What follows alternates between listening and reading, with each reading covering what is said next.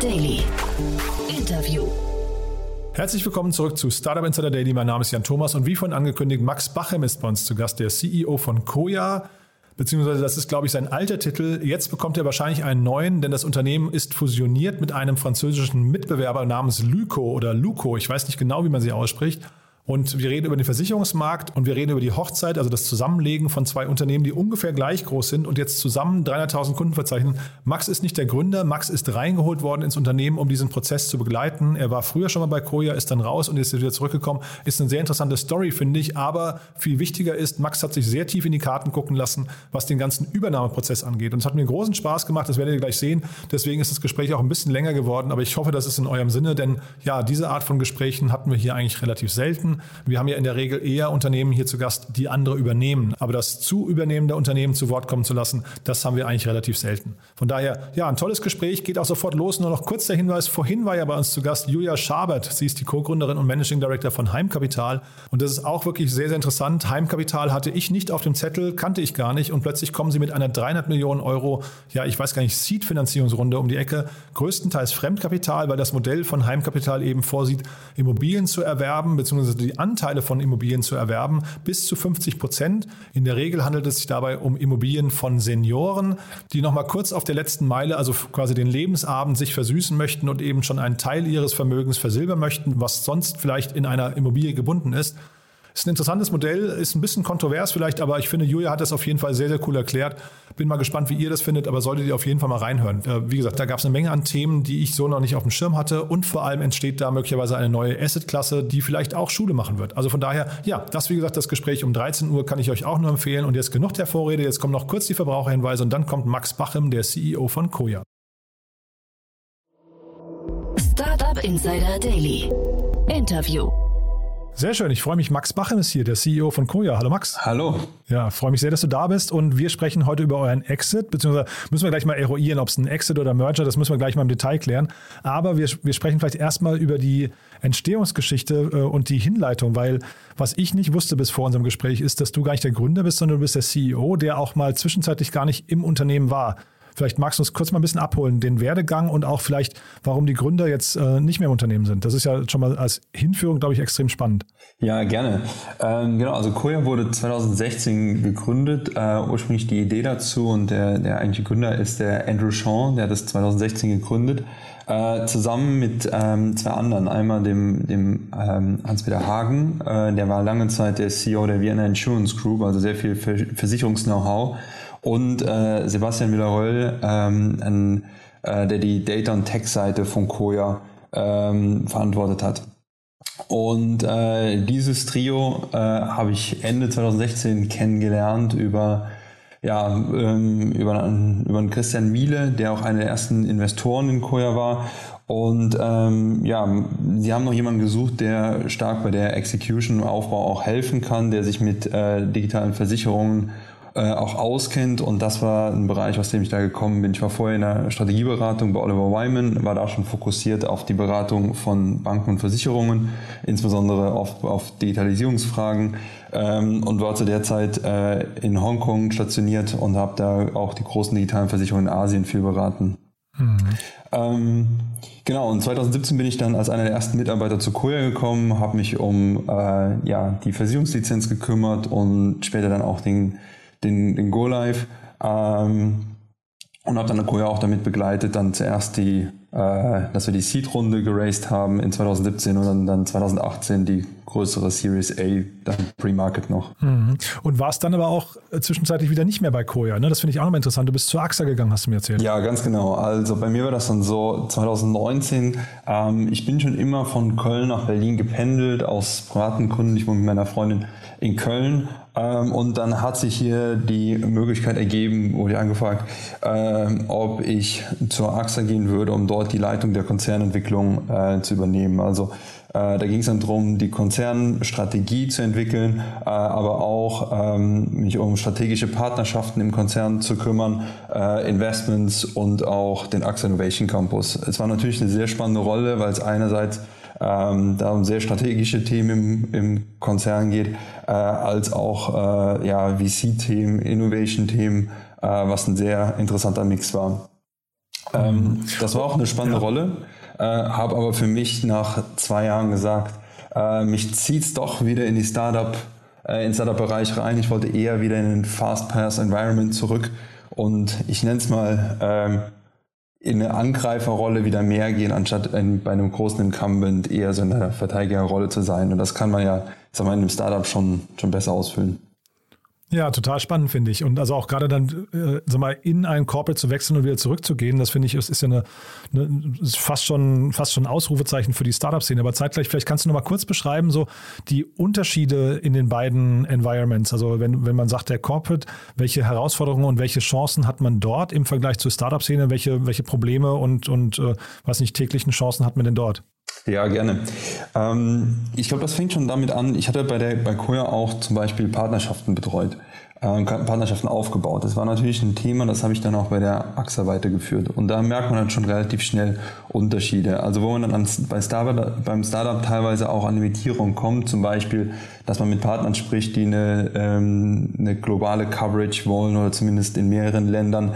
Da kommt man dann als Startup schnell zu seinen Grenzen, auch wenn es bei äh, um Versicherungen geht, äh, wenn man mit etablierten Playern spricht dann ist es als ein kleines Insurtech relativ schwer, wenn man noch nicht eine Reputation hat, wie zum Beispiel eine Axas hätte. Da hat ein äh, Incumbent auf jeden Fall Vorteile, wenn es darum geht, internationale Coverages, Möglichkeiten. Sie haben sehr viel schon gemacht und man hat einfach auch schon mehr Produkte im Portfolio, den man, die man Partnern anbieten kann. Also auf der Seite haben, haben da auf jeden Fall große Incumbents ähm, Vorteile.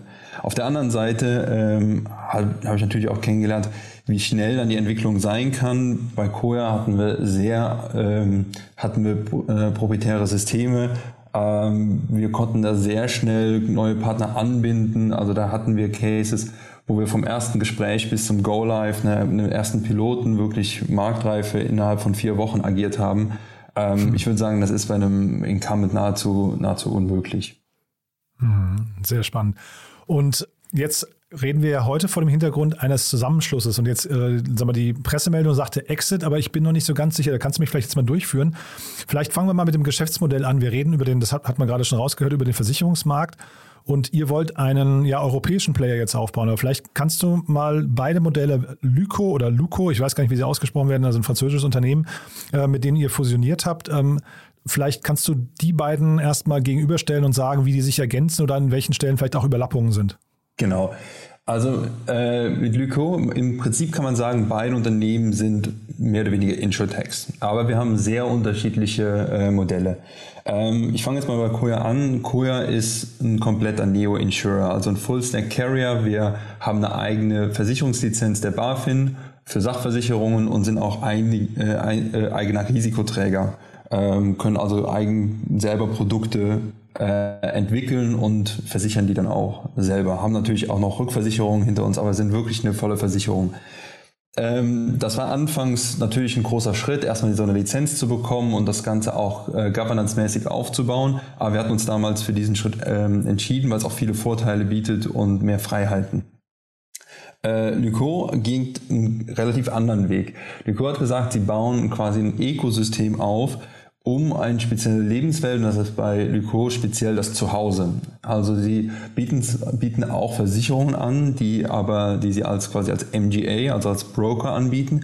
Aber das Kernmodell geht darum, dass sie eine ganze Reihe von Zusatzservices anbieten, also ein Ökosystem an Zusatzservices, äh, um das Zuhause, damit man mit einer App wirklich ganz viel machen kann. Also von der Wohnungssuche über dann Absicherung des Zuhauses, Stromanbieter, Telefonanbieter, das Monitoring des Stroms, äh, bis hin dann, wenn was kaputt ist, dass man quasi über Telekonsultation äh, mit Handwerkern sprechen kann, äh, wie man etwas repariert oder wie man etwas einbaut. Ähm, man merkt schon, die Modelle sind relativ unterschiedlich und das macht es für uns auch so spannend, weil äh, wir uns da relativ gut ergänzen, äh, was das eigentliche Offering angeht. Mhm. Ja, finde ich, finde ich sehr interessant. Aber heißt das im Prinzip auch, dass ähm, dieser Versicherungsmarkt, weil ihr letztendlich, ihr sprecht ja über die gleichen Kunden. Ich habe gelesen, 300.000 Kunden bedient ihr jetzt gerade, ne, in, in, also zusammen. Genau. Äh, sind diese beiden Modelle so, dass sie eigentlich, dass das eine dem anderen überlegen ist oder würdest du sagen, die ergänzen sich tatsächlich? Man kann jetzt äh, in Summe aus 300 Kunden einfach mehr rausholen, äh, 300.000 Kunden mehr rausholen. Genau, also sie, sie ergänzen sich bei uns was, also vielmehr, ich sag die Wertschöpfungstiefe hin, hin zu der Versicherung tiefer. Bei Luco ist es sehr viel breiter, was sie dem Kunden anbieten und auch was sie dem, äh, wie sie den Kunden akquirieren können. Ähm, und das können wir jetzt relativ gut ergänzen. Also was meine ich damit? Ähm, die Kunden in Deutschland, also unsere Kunden, die wir bei Koya hatten, die werden jetzt mehr und mehr die ganzen Services, die Luco heute schon in anderen Ländern anbietet, ähm, auch hier zur Verfügung gestellt bekommen äh, und haben dadurch einen Zusatznutzen. Und Luco profitiert davon, dass jetzt nicht mehr die Versicherungsleistung quasi von einem Dritten kommt, also von einer anderen Versicherung, sondern jetzt durch den hauseigenen Versicherer, also der, der Koya AG oder dann in Zukunft der, äh, der Luco Insurance AG. Ähm, und auch wenn wir dann zum Beispiel neue Produkte anbieten wollen, können wir das jetzt in Zukunft dann auch komplett alleine machen, ohne dann nochmal einen anderen Versicherer mit einbinden zu müssen. Das heißt, wenn wir jetzt mal vielleicht konkret werden und sagen, da wurde jetzt in der Wohnung eingebrochen und vielleicht Vandalismus getätigt, dann war das vielleicht euer Kunde. Ähm, jetzt kommt durch Lyco, kommt da jemand dazu, du hast gerade gesagt, so ein bisschen fast ein Plattformgedanke, ne, wo dann im Prinzip ähm, weiß nicht, ein Teleoperator da sitzt und man, hat vielleicht direkt einen Ansprechpartner, du hast die Handwerker hinten dran, habe ich gerade richtig verstanden. Ne? Was, was kommt noch dazu? Ähm, ganz genau. Also ich glaube, man muss sich das so vorstellen, noch viel früher anfangen. Also beim ähm, beim Einzug in der Wohnung habe ich da schon die ersten, wenn ich jetzt eine, sag mal, mit uns schon Kunde war oder jetzt ein Luco-Kunde, habe ich da schon von Luco die ersten Services angeboten bekommen, sei es von äh, Elektrizitätsvertrag, soll es äh, Electricity oder Gas, Wasser, Monitoring, Aha. dass die das schon alles angeboten haben. Dann, wenn es aber auch äh, dann um die Versicherung geht, dann kommt die eigentliche Versicherungsleistung von, von Koya. Aber wenn es dann zum Beispiel darum geht, wie kann ich etwas reparieren oder wie sollte ich jetzt zum Beispiel einen äh, Feuermelder anbringen, ähm, da kann man dann zum Beispiel auf, Luco nennt das Dr. House, das ist der Telekonsultationsservice ähm, von Luco, kann man dann sich zu Dr. House reinschalten und jemand erklärt einem dann, ähm, wie man zum Beispiel einen, einen Feueralarm, ähm, also einen Rauchalarm richtig anbringt in der Wohnung. Ah ja, also das war mir jetzt gar nicht klar. Das heißt, du, du sagtest am Anfang Lebenswelten, das ist tatsächlich wirklich ernst gemeint. Lebenswelt in dem Fall, ich, ich bin Wohnungs, weiß nicht, Mieter oder, oder ziehe in eine Wohnung rein und dann wird einfach geguckt, äh, Plattformgedanke, welche, welche externen Services brauche ich in diesen ganzen in diesen ganzen Momenten und dann könnte das ein Stromanbieter sein, es könnte ein Umzugsunternehmen sein, es könnte vielleicht ein Helpling sein später mal, die dann irgendwie putzen und so weiter und so fort, ja? Ganz genau. Und ich glaube, ein großes äh, ein großer Unterschied ist ja noch, dass Duco auch teilweise eigene Hardware ähm, entwickelt hat und jetzt auch weiterentwickelt, insbesondere rund um Strommonitoring, Wassermonitoring und bei Wasser dann sowohl Verbrauch als auch äh, den, was auch Lecks äh, entdecken kann und hat da auch proprietäre Hardware sogar. Hm, interessant. Und ich hatte am Anfang gesagt, ähm, ich bin nicht ganz sicher, Exit und ob man euch gratulieren kann, weil, sag mal, was mich jetzt ein bisschen gewundert hat, du hast ja Christian Miele gerade angesprochen, das heißt, ihr habt Headline an Bord, Valar Ventures ist bei euch mit drin, La Familia und so weiter, also sehr viele klangvolle Namen. Ja. Aber die letzte Finanzierungsrunde liegt schon weit zurück. Und ich habe mich gewundert, weil dieser Insurtech-Markt hebt ja eigentlich total ab. Ne? Das heißt, ähm, also wir hatten jetzt hier, Clark ist ein Unicorn geworden, Get Safe hatte ich hier im Podcast. Äh, ist das so, dass bei euch da irgendwie, dass es irgendwo geknirscht hat oder war tatsächlich jetzt dieser Weg mit, mit äh, Luco einfach einer, weil ihr hättet ja auch eine, eine Runde nochmal raisen können und dann einfach, sag mal, mit einer viel stärkeren Position vielleicht in so ein Gespräch reingehen können? Weil Luco, habe ich jetzt gesehen, hat ja auch, glaube ich, nur 80 Millionen geraced. Das ist jetzt auch kein, kein Unternehmen mit ganz tiefen Taschen. Ja, ich sag mal so, wir sind ja noch äh, relativ, relativ früh da, aber vielleicht äh, gehe ich jetzt nochmal explizit auf Koya ein. Ähm, mhm. Ich glaube, was ja auch schon mal früher in der Presse war, es gab auf jeden Fall eine, äh, also es gab eine Verzögerung beim Koya im Fundraising im, äh, in 2020, im zweiten Halbjahr. Da wollte man ah, ja. ähm, eine Finanzierung machen aber um das mal sehr direkt zu machen, die Zahlen haben, waren noch nicht so gut, dass man, ähm, dass man da eine große Runde hätte machen können. Ähm, das hat sich jetzt in 2021 dann ziemlich gedreht. Also in 2021 konnten wir jetzt unseren, äh, unseren Umsatz äh, etwa verdreifachen ähm, und auch bessere Unit Economics realisieren, äh, also die Effizienz nochmal ordentlich äh, ankurbeln. Und ähm, dadurch wurde jetzt auch Koya relativ interessant, sowohl für Investoren als dann auch mhm. äh, für Player wie, wie Luco als, als Merging Partner. Ähm, äh, Finde ich, find ich sehr spannend, ja. ja. Ähm, kannst du kurz mal darauf eingehen, was, was habt ihr da anders gemacht, wenn du sagst, ihr habt das gedreht? Weil das ist ja, also das klingt ja fast so ein bisschen nach so einem kleinen Turnaround-Case, äh, wo ihr dann vielleicht an den richtigen Stellschrauben äh, gedreht habt oder den richtigen Hebel gefunden habt. Was habt ihr da gemacht? Also Umsatz verdreifacht klingt ja erstmal, ich kenne jetzt die quasi das N nicht, ne? die Basis nicht, aber ähm, das klingt ja erstmal ziemlich gut. Ja, äh, wir haben uns insgesamt, insbesondere, früher waren wir relativ diversifiziert, was wir eigentlich machen. Wir haben einerseits viel dieses Partnerschaftengeschäft gemacht, was auch, muss ich auch sagen, was auch attraktiv war. Also da gab es auch einiges an Volumen. In der frühen Zeit von Koya war das auch waren Partnerschaften auch der stärkste Vertriebskanal. Allerdings haben wir da zum Beispiel auch Partnerschaften getrieben, wo wir White-Label-Produkte hatten.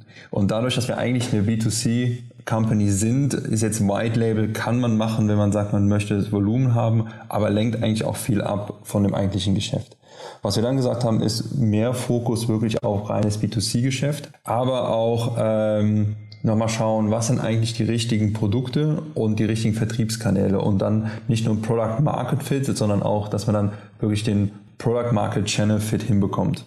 Das war dann für uns, dass wir äh, insbesondere auch Richtung Haustierversicherung gegangen sind, was eine super Ergänzung war äh, zu, den, zu den Haftpflichtversicherungen, die wir sonst so haben. Aber Haustier war auch gerade ein Produkt, was jetzt mehr und mehr gekauft wird in Deutschland, hat natürlich auch äh, im, im, in der Zeit von Corona einen riesen Aufschwung bekommen mit äh, mehr, mhm. mehr Haustieren in Deutschland.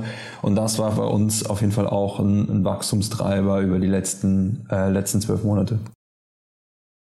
Ja, finde ich hochinteressant, muss ich sagen. Jetzt heißt ihr aber in Zukunft auch äh, Luco oder Luco, ja. ne? Das äh, habe ich richtig verstanden. Also das heißt, der, die, die Brand Koya verschwindet erstmal. Ganz genau. Also wir haben, äh, wir haben da länger drüber überlegt, ähm, haben, waren aber relativ schnell auch der Meinung, dass wir äh, über Europa hinweg eine einheitliche, einheitliche Brand und einheitlichen äh, Markenauftritt etablieren möchten.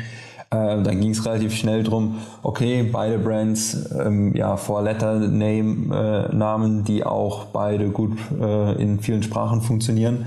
Ähm, allerdings hat Luke, äh, auch schon ähm, weit mehr Kunden, ist in Frankreich und Spanien aktiv, ähm, jetzt über 200.000 Kunden, sodass wir dann gesagt haben, äh, wir gehen auch auf den, auf den Luco-Namen. Ja, finde ich interessant. Ich habe jetzt gerade am Wochenende den Doppelgänger-Podcast gehört. Die haben sich dort auch lange über das Thema Rebranding ja. äh, oder Effekte vom Rebranding, hast du auch gehört? Ja. Äh, fand, ich, fand ich hochinteressant und deswegen frage ich auch, weil äh, ich habe auch mit dem Pip Klöckner danach gemailt, habe gesagt, da, da steckt, glaube ich, noch mehr drin, was man echt mal untersuchen kann in dem Thema. Denn äh, Ante Spittler zum Beispiel von Moss, die mussten sich ja auch umbenennen ja. wegen Markenschutzverletzungen, glaube ich, oder sowas. Äh, hat mir mal im Podcast erzählt, das ist somit das Schlimmste, was man, also richtiger Pain in the Ass, ne? möchte man nicht erleben. Und jetzt gebt ihr bewusst ja eine Marke, in die ja viel Geld auch geflossen ist äh, für den Aufbau. Das ist ja eine B2C-Brand, hast du erzählt. Ne? Äh, die gebt ihr jetzt auf. Was, was sind denn da vielleicht so die, die Downsides davon? Ja, absolut. Also man muss, ja, man muss sagen, hier war es ja so, dass es nicht unbedingt ähm, getrieben war aufgrund von, äh, ja, ich sag mal, äh, Copyright-Verletzungen oder sowas, sondern eine bewusste mhm. Entscheidung. Und die bewusste Klar. Entscheidung langfristig dahingehend, dass wir sagen, äh, wir wollen eine Marke sein, die über alle Länder äh, eine gewisse, eine gewisse Recognition aufbauen kann. Ähm, also wir glauben da, dass es langfristig sehr wichtig ist, dass wir da auf den gleichen Namen gehen und nicht eine Multi-Brand-Strategie über verschiedene Länder etablieren. Ähm, ja, das, das Schwierigste dabei ist natürlich, wenn man schon eine Brand aufgebaut hat und eine gewisse Reputation, insbesondere äh, wenn man jetzt was aufgebaut hat, da als besonders innovative oder coole ähm, Brand in einem eher traditionellen Bereich äh, wahrgenommen zu werden, ähm, dass das dann auch ähm, ja, eine Menge verloren geht bei. Allerdings, wenn wir jetzt sehen, wofür die Brands stehen und ähm, Tone of Voice und welche Kunden wir besonders ansprechen, hat Luco sehr, sehr ähnliche Erfahrungen mit der, mit der Luco-Brand in Frankreich und wir hoffen da, dass wir relativ schnell dann auch äh, das Gleiche, was wir da mit Koya hatten, dann auch wieder mit, der, mit Luco in, in Deutschland aufbauen können. Mhm. Aber ich glaube, also jetzt mal unabhängig vom Rebranding, ne, ich glaube tatsächlich auch so dieser Integrationsprozess ist jetzt eine echte Herausforderung. Da muss man jetzt auch, glaube ich, ja, ich weiß nicht, kulturell wahrscheinlich gucken, dass man beide Unternehmen gut angleicht, ne? dass sich nicht die Mitarbeiter von Koya hinterher, ähm, was nicht, so, so an, mhm. dass sich das so anfühlt, als würde da irgendwas übergestülpt, ne? sondern dass man irgendwie das gemein, also dieses gemeinsame Gefühl irgendwie auch etabliert. Ja, ähm, ich glaube, das ist gar nicht so bewusst. Das ist ja schon ein Prozess, den, den, ähm, den treiben wir schon seit mehreren Monaten. Und äh, ich hatte auch in meiner Beraterzeit einige PMI-Projekte begleiten können. Ähm, und ich muss sagen, ich habe noch nie, glaube ich, eine, eine Post-Merge Integration erlebt, wo das gerade kulturell so einfach war. Hat, glaube ich, damit zu tun, dass wir von, den, von der Kultur, von den Company Values schon sehr, sehr ähnlich waren. Wir waren beide relativ eine äh, relativ junge Mitarbeiterschaft, sehr internationale, sowohl äh, Luco in Paris als auch in Madrid, wir in Berlin hatten ähnliche Regelungen, was äh, Homeoffice und Remote, Remote Work angeht. Also wir haben relativ früh schon angefangen, auch äh, dass die Teams miteinander gearbeitet haben, hatten im, ähm, im Ende Oktober zum ersten Mal ein All-Hands-Meeting äh, in, in Paris gemacht mit beiden Companies und es war absolut äh, faszinierend zu sehen, wie gut sich da direkt schon die Mitarbeiter verstanden haben. Und im Moment operieren wir jetzt auch schon teilweise mit gemergten Teams. Ähm, und ich muss sagen, das funktioniert schon jetzt extrem gut. Und ähm, hm. ja, Ihr seid auch ungefähr gleich alt, ne? Beide, beide Unternehmen 2016 gegründet. Genau, wir sind auch von den Unternehmen selber ähm, genau relativ gleich alt. Mhm. Man sieht das ja immer wieder, dass ähm, solche, solche Integrationen auch sagen wir, zu zum Beispiel Doppelbesetzungen führen, die man dann irgendwie auflösen muss. Das kann ja auch nochmal einen richtigen, du sagst jetzt gerade, das, das ganze Team hat sich da All Hands getroffen, aber das kann ja auch nochmal richtig zu Frust führen auf der einen oder anderen Seite, dass da irgendwie so eine Stimmung kippt. Jetzt höre ich aber raus, du bist eigentlich schon fast Experte in diesem Segment, ne? Ich will jetzt nicht sagen Experte. Also jede, jede Post-Merger Integration ist anders und es kommt wirklich auf die beiden individuellen Firmen an. Deswegen kann man sagen, klar, es gibt so ein paar Learnings, die kann man da mitnehmen und natürlich habe ich mich auch nochmal, äh, sonst auch mit anderen, mal wirklichen Experten nochmal kurz geschlossen, auf was man achten muss äh, und achten oder achten sollte. Ähm, allerdings ähm, ist es immer äh, immer schwierig, ähm, wenn man solche zwei Unternehmen zusammenführt. Das Wichtigste oder einer der wichtigsten Punkte, und ich glaube, das äh, ist uns einigermaßen gelungen, ist vielen Personen relativ transparent und früh schon zu sagen, wo die Reise hingeht und was die Rollen sein werden. Also wie schon im Prinzip das gemergte Unternehmen aussehen sollte. Äh, weil alles, was dann einfach zu Unsicherheiten führt, führt im Prinzip sonst zu, zu Frust in der, äh, bei den Mitarbeitern. Ähm, und das wollten wir auf jeden Fall vermeiden. Ich glaube, was auch wichtig war, dass wir uns relativ schnell bewusst waren, wie das auch auf der Management-Ebene ausschaut. Also es ist ja jetzt so, ich sag mal, von der gesamten Luko-Gruppe äh, bleibt oder wird ähm, ähm, Raphael der CEO sein. Und ich werde mich um den Risikoträger, also um die eigentliche Versicherung kümmern, um die Luko Insurance AG sowie auch um den deutschen Markt. Hm. Ja, schon, schon sehr spannend. Und vielleicht nochmal kurz, wie die Anbahnung von der ganzen Geschichte, lief das über eure Investoren? Ich habe ja gerade gesagt, ihr hattet wirklich spannende Investoren. Ich habe jetzt nicht geguckt, ob es Überschneidungen gab bei den Investoren, ob da irgendwie möglicherweise sogar jemand die Fäden auf beiden Seiten äh, ziehen konnte, aber wie, wie, läuft sowas und über welchen Zeitraum? Ja, ähm, das Intro kam, äh, kam auch über einen Investor, also einer, einer unserer Investoren, der indirekt, äh, indirekt auch einen Connect zu, zu Lyco hatte äh, und äh, da gesagt hat, ja, redet doch mal. Das war im, im Frühjahr äh, 2021, äh, als da den ersten Kontakt gab. Ähm, wir hatten uns dann ja über, über das Frühjahr hinweg äh, gab es die ersten Treffen. Äh, Im Mai haben wir dann erst, nee, in dem, im Juni, Ende Juni hatten wir ein erstes Termsheet äh, unter, also äh, zusammengefasst und unterschrieben. Und dann hatten wir Ende Juli schon ähm, ein, ein SPA. Das ist ja, weil wir eine komplette Versicherung sind unter BaFin-Aufsicht, ist der, ist der Prozess dann ein bisschen komplexer. Deswegen, wir hatten schon quasi im Sommer das, äh, das SPA unterschrieben, aber mussten dann natürlich den ganzen Prozess noch ähm, bei der BaFin vorbeiführen, weil wir hier wirklich alle unsere Shareholder mergen. Das heißt, ist nicht nur, dass jetzt ähm, bei unserer Seite Valar Ventures und Headline äh, ja die Shareholder der Versicherung sind, sondern Klar wird jetzt die Holding erstmal 100%iger Shareholder, aber indirekt kommen jetzt auch, auch Lucos große Shareholder, wie zum Beispiel eine EQT oder eine Excel, äh, dann auch hinzu und werden indirekt ein signifikanter Shareholder einer Versicherung und dadurch müssen alle Shareholder auch ähm, einmal ähm, durch, die, durch das Inhaberkontrollverfahren von der BaFin. Und dieser Prozess dauert doch ein paar Monate und deswegen hat sich jetzt vom Sommer im Prinzip bis jetzt ähm, ja, Ende des Jahres hingezogen. Hm. Aber das finde ich irgendwie total logisch, dass euer erstes Gespräch relativ einfach war. Jetzt mal im Vergleich nehmen wir mal Outfittery und Modomoto, wo ja zwei Konkurrenten am Tisch saßen, die sich eigentlich wahrscheinlich gar nicht in die Karten gucken lassen wollen gegenseitig. Ne? Also das habt ihr jetzt, dieses Gefühl habt ihr nicht, sondern ihr seid ja in, mit unterschiedlichen Modellen in unterschiedlichen Märkten unterwegs gewesen und die Gefahr, dass man sich jetzt irgendwie so, ich weiß nicht, Kunden oder Best Practices oder Mitarbeiter abwirbt, war wahrscheinlich gar nicht gegeben. Ne? Nee, absolut nicht. Das war hier extrem komplementär und im Prinzip mhm. mit dem Zusammenschluss konnten wir beide unsere Strategie schneller umsetzen. Also unsere Strategie war, wir, wir wollten schneller mehr Geschäft aufbauen, weil ich sag mal, so eine Versicherung zu betreiben, da bedarf es auch einen gewissen, einer gewissen Größe, einen gewissen Umsatz, dass man, ich sag mal, dieses, den ganzen Apparat an Governance, den man bereitstellen muss, auch profitabel betreiben kann. Und daher war dann ein Ziel von uns auch äh, geografische Expansion, hatten uns auch schon mal Richtung ähm, Frankreich auch äh, umgeguckt, war zwar noch nicht final, wo es hingehen sollte, aber auf jeden Fall Internationalisierung sollte in 2022 angegangen werden. Ähm, auf der anderen Seite war Lyco dort, die gesagt haben, ja, sie wollen insbesondere auch jetzt nach Spanien, auch nach Deutschland expandieren. Äh, es ist der größte Versicherungsmarkt in Europa. Und ein anderer Fokus war aber eigentlich erst für bei Lyco äh, ein bisschen später angedacht, weil es doch relativ komplex ist, ist Versicherung zu werden. Äh, sie haben halt auch eine eigene Versicherungslizenz für irgendwann angestrebt. Und äh, ja, durch den Zusammenschluss konnten wir hier jetzt äh, relativ gut unsere strategischen Ziele äh, nicht nur umsetzen, sondern auch beschleunigt umsetzen. Und ich sage mal, dass wir uns da so gut ergänzen, hat dann auch dazu geführt, dass wir relativ schnell zu einem, zu einem Ergebnis und einer Einigung kommen konnten.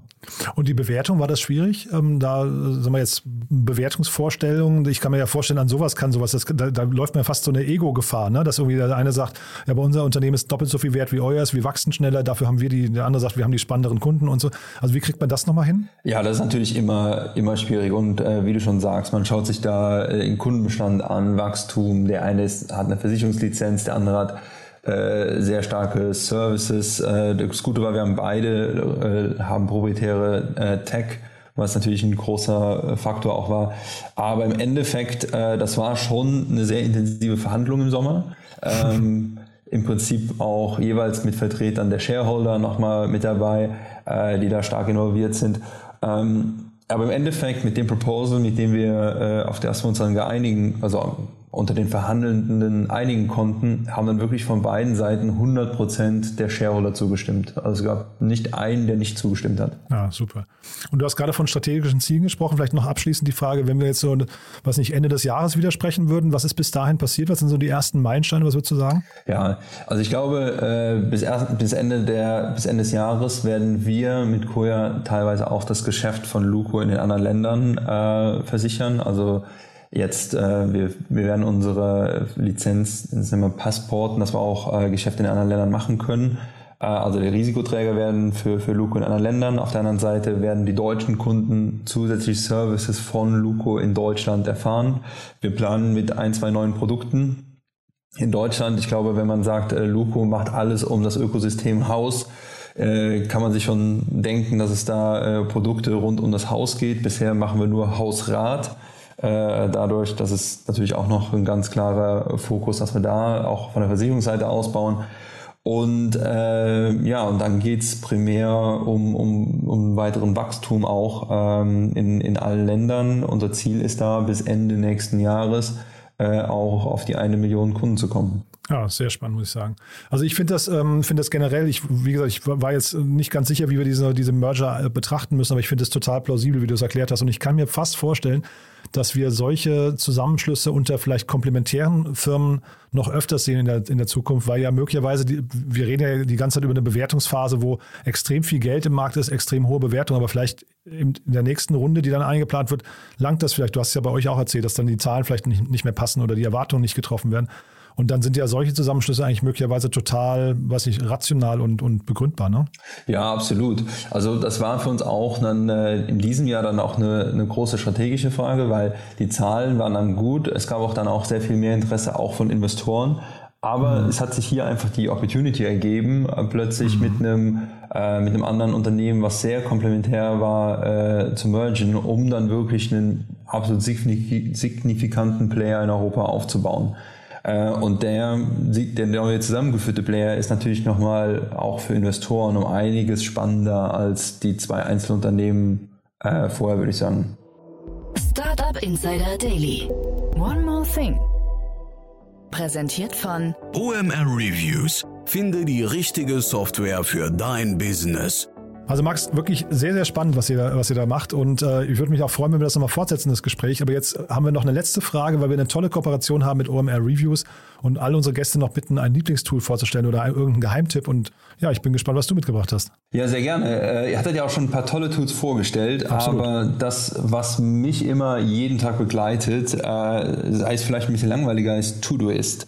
Und ist äh, ein reines, ein reines To-Do-Listen-Tool, aber für mich das, was insbesondere wenn man sehr, sehr viele Projekte und sehr viele Themen begleitet, äh, einem sehr gut hilft, sich zu organisieren, äh, wenn man es richtig einsetzt, auch komplette Teams zu organisieren. Und das ist was, das könnte ich sowohl aus meinem äh, beruflichen Leben als auch äh, privat mir nicht mehr wegdenken. Also ich habe es nutze es für beide Bereiche und äh, ja, ist für mich das schnellste Tool, um zu sehen, äh, um, um neue wichtige Sachen einzutragen, Reminder, aber auch zu sehen, was ist jetzt die höchste Priorität, was, was ich als nächstes angehen sollte. Ist, glaube ich, auch, ähm, wenn ich es richtig in Erinnerung habe, glaube ich, gibt es eine, sowohl eine Smartphone-App als auch eine Mac-App zumindest. Ich weiß nicht, ob du einen Mac nutzt, aber also eine separate App, als auch im Browser, ne? glaube ich. Ist sehr, sehr omnipräsent. Absolut, es ist komplett Plattform-independent. Ich habe es sowohl auf der, auf der Smartwatch äh, als auch auf dem Handy, Browser, Mac, Windows.